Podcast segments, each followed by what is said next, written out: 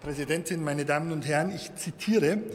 Wir befinden uns in einer Zeit, in der Algorithmen unser tägliches Leben beeinflussen. Sie beeinflussen, was wir kaufen, was wir sehen, was wir lesen und was wir denken. Aber wie wirken sich diese Algorithmen auf die öffentliche Meinungsbildung aus? Meine sehr geehrten Damen und Herren, diese einleitenden Worte, diese Fragen sind von ChatGPT. Und dabei erfindet die KI nicht selbst, sondern widerspiegelt die aktuelle gesellschaftliche Debatte im Netz. Hier eben die Debatte über sich selbst.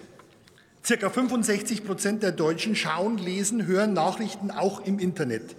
Für 46 Prozent der 18- bis 24-Jährigen ist das Internet inzwischen die einzige Quelle von Informationen über das Weltgeschehen bin gleich fertig mit den Zahlen. Von 55 Prozent der Menschen werden redaktionell erarbeitete Seiten genutzt, wie Spiegel Online oder Zeit, oder eben Suchmaschinen wie Facebook, die mit Algorithmen eine Nachrichtenselektion vornehmen. Algorithmen können also eine wichtige Funktion für den Zugang zu Nachrichten sein, Tendenz steigend.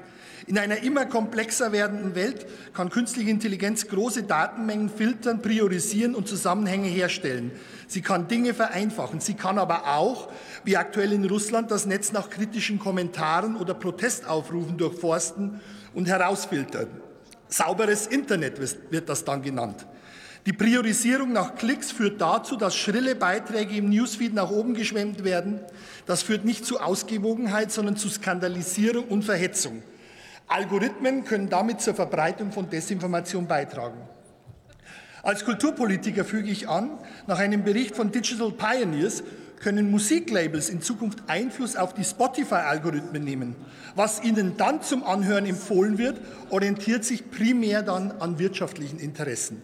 Und das passiert auch heute schon. Diese Einflussnahme, und es ist nur ein Beispiel, dürfen wir gerade im Hinblick auf den Erhalt einer vielfältigen Kulturlandschaft nicht akzeptieren.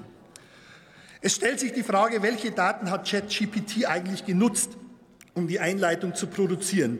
Nach welchen Kriterien werden Informationen vom Algorithmus sortiert? Welche Ziele verfolgen die MacherInnen mit der Festlegung dieser Kriterien? Was lassen sie weg? Und schließlich, wer sind die GeldgeberInnen des Unternehmens? Vieles davon ist unklar und das ist ein Problem. Wir wissen zu wenig über die Kriterien und Quellen der Algorithmen und damit entstehen Handlungsräume für Manipulation. Was wir brauchen, um Manipulationen entgegenzuwirken, ist eine demokratische Mitbestimmung über Algorithmen. Das ist allerdings voraussetzungsvoll, so das Fazit des Gutachtens. Wer kein Wissen hat über die Strukturen hinter den Algorithmen, kann sie nicht mitbestimmen. Darum muss es aber gehen, die Selbstbestimmtheit der Nutzerinnen zu stärken. Algorithmen können eine Chance sein, Informationen schneller, niedrigschwellig, demokratischer und selbstbestimmter zugänglich zu machen. Das kann gelingen, wenn sie demokratischer Kontrolle unterliegen. Und dafür müssen wir sorgen. Vielen Dank.